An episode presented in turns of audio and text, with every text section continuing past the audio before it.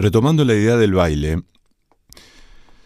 me acordaba de mi hermano que mm, cuando terminó la secundaria quería venir a Rosario a bailar. Él estaba bailando en una peña en un club del pueblo. Bailaba folclore. Y quería seguir haciendo eso, quería, digamos, perfeccionarse en eso, estudiar y bailar. Bailaba bien las danzas tradicionales de la música popular argentina, el folclore. Pero mm, su problema en la, en la visión se lo impidió. Los médicos oftalmólogos le sugirieron que no hiciera ninguna actividad que mm, tuviera impactos en el suelo bruscos, porque eso podría mm, empeorar su situación de desprendimiento de retina y demás. Entonces estudió música. Y pensaba también en la relación entre el cuerpo y los deportes, ¿no? ¿Qué pasa ahí en esa exposición a una actividad física que nos demanda un esfuerzo siempre desconocido? ¿Y qué relación establecemos con eso? De chico, mi papá me mandó a jugar al fútbol a algunos clubes del pueblo sin éxito alguno. Y de más grandecito me empezó a gustar el básquet, el vóley, el tenis y más tarde la natación. El tenis es hermoso, es un deporte muy físico, de mucha exigencia, de mucha mm, demanda de atención.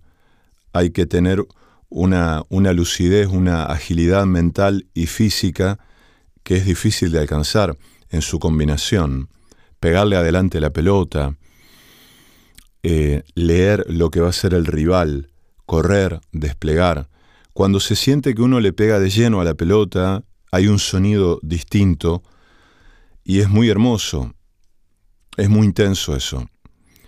Pero debo decir que el deporte que más me, me enamoró por su voluptuosidad, por la experiencia sensible que allí tuve, es la natación.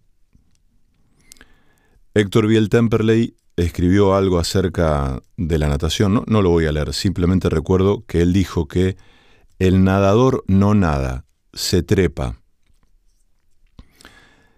Y mm, empecé a nadar de manera más atenta en mi adolescencia con mi amigo Mito y con Mario Guerra, un amigo suyo que supo ser amigo mío luego, un tipo muy, muy especial, Em, que había sido nadador más o menos profesional, detentaba algunas medallas en, ese deporte, y mm, me enseñó a nadar, me hablaba del masaje del agua, construyó un relato del cual yo también me enamoré, y luego en, aquí en Rosario nadé, nadé muchísimo, nadé mucho.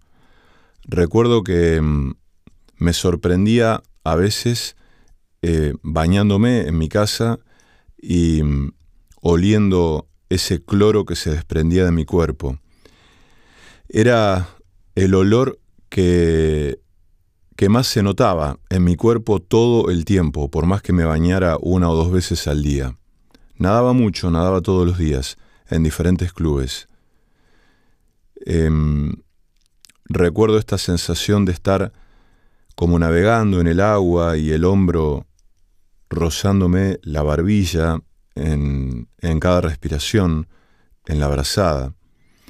Me acuerdo que hice algunos amigos de los que aprendí algunas cosas de, de la natación, la brazada, el recobro, el agarre del agua, los metros que debería recorrer cada brazada. Pero nunca me sentí tan pleno en una actividad física como con la natación, como en la natación.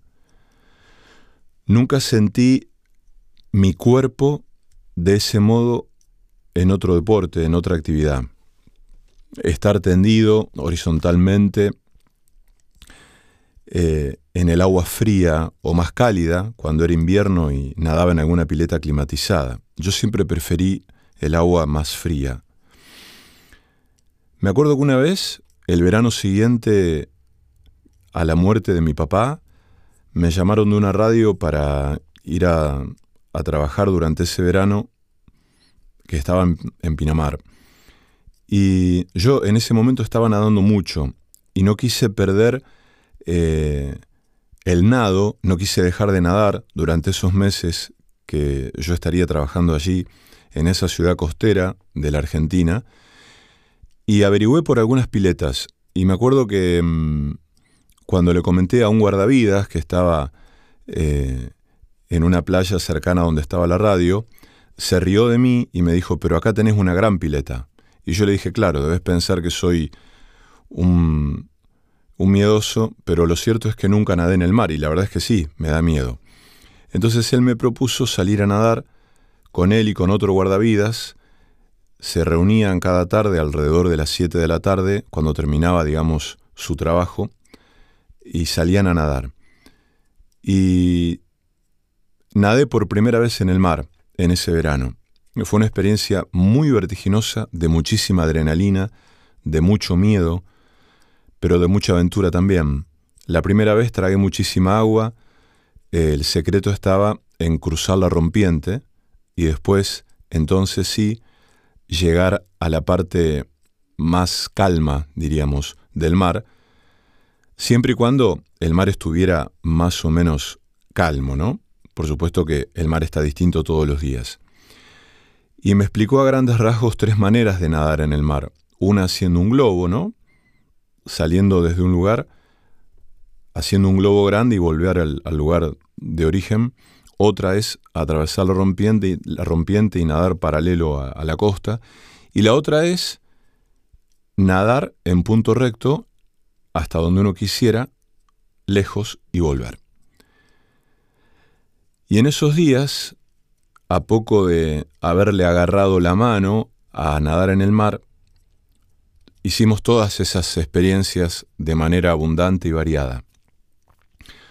Nos cruzamos con, con animales marinos, me rozaban cosas en el cuerpo, se me aceleraba el pulso, la respiración, y tenía que controlar eso para no cansarme y, gastar demasiadas energías en ese, en ese instante de temor o de vértigo, porque había que seguir nadando y había que volver y administrar la energía. Me explicaba también que para nadar en el mar siempre convenía salir de a dos o de a más personas y mm, coordinar eh, los costados hacia donde cada uno respirara para poder ver al compañero de al lado, ¿no? Y poder este, más o menos mirarse en cada respiración para poder eh, asegurarse uno que tuviera cerca al compañero de nado. Y me acordaba de, la danza, me acordaba de, esta, de esta danza perdida de, de mi hermano, que la debe haber guardado ahí o reemplazado por la música. Y me acordaba de un libro hermoso de mm, Pascal Quiñar que se llama El origen de la danza, donde él más o menos a grandes rasgos propone la idea de que mm, eh, hay que recuperar una danza, si uno puede, una danza que todos teníamos en el vientre materno y que al nacer perdemos. Adquirimos una motricidad torpe, y abandonamos esa danza. Y dice, la danza prenatal, en el agua del vientre se desplegaban, tocaban, exploraban apoyando el pie en un punto de impulso, gravitaban, daban vueltas y más vueltas en la sombra, casi danzaban. De pronto verdaderamente danzan, de pronto surgen a la luz, al frío, al aire, y allí caen, se desploman en la descoordinación, en la no motricidad, en el desfallecimiento muscular, actúan debajo de ellos, ya no son fetos, se han vuelto niños invadidos de aliento, inmersos en el aire luminoso y la audición de una lengua hablada cuyo uso no poseen. Ya no nadan en el agua nutricia de su madre. Una vez caídos al suelo, el aire invadió totalmente sus cuerpos como una tempestad. Patas arriba entonces, agitan las dos piernas, tiran al aire los dos brazos que mueven en todos los sentidos.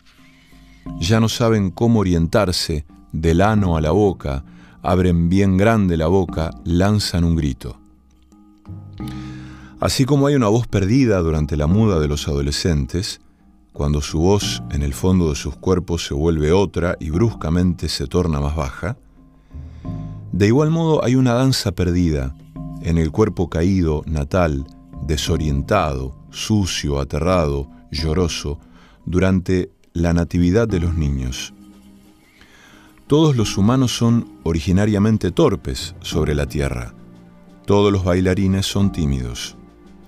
Todos nosotros somos originariamente desfallecientes.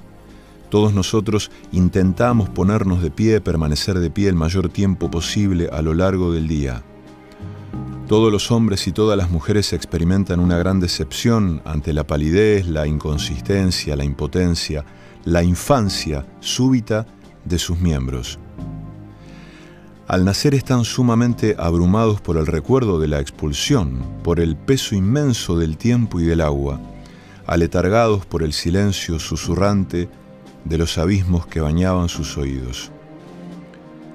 Son incapaces de mover sus piernas y sus brazos como lo hacían en el útero de sus madres, y tal como la sensación de sus cuerpos desearía continuar teniendo esa capacidad. Son como seres que no están completamente despiertos.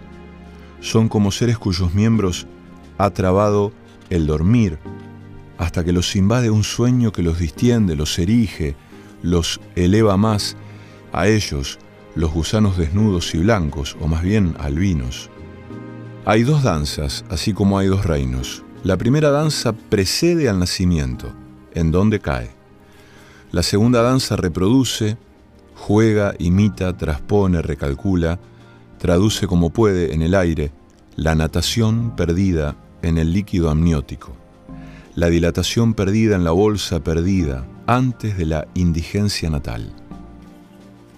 El movimiento del nacimiento en el instante natal transforma un feto vivo y flotante, y que nada dentro de un envoltorio lleno de líquido, en un niño bruscamente desecado en el viento exterior, bruscamente enfriado sin lengua humana, que lanza al aire una proliferación de soplos absolutamente nuevos, separado para siempre del cuerpo de su madre, aislado, cuerpo reciente, emocionado de un cuerpo anterior, abandonado por él, tirado en la tierra, que muere si no recibe ningún socorro. La madre fuera de sí, eso es cada niño.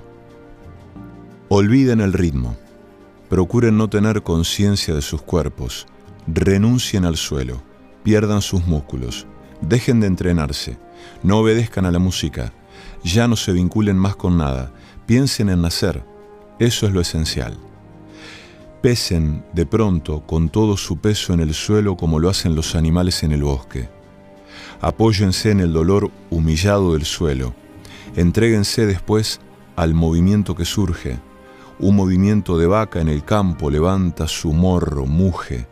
Un movimiento de mosca negra en el vidrio despega, zumba, se va, choca de nuevo traza de pronto un inmenso bucle en el aire de la pieza.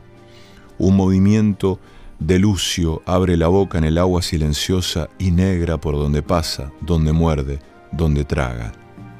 Vuélvanse el cuello del bisonte, que se da vuelta repentinamente y que expira todo su aliento en la noche perpetua del origen de los hombres, que están pintando su origen en el flanco oscuro de la montaña. Vuélvanse el movimiento que procura ser la vieja campesina japonesa, que se levanta encima del tami, gimiendo de tan tullidas que tiene las rodillas. Exploren ese movimiento con la mayor torpeza posible, es decir, con la misma dificultad que ella siente. Solo la torpeza es natal. De la misma manera que Klee, diestro, en su atelier de Berna, se forzaba a dibujar con la mano izquierda, Pongan dolorosamente la rodilla lastimada en el suelo.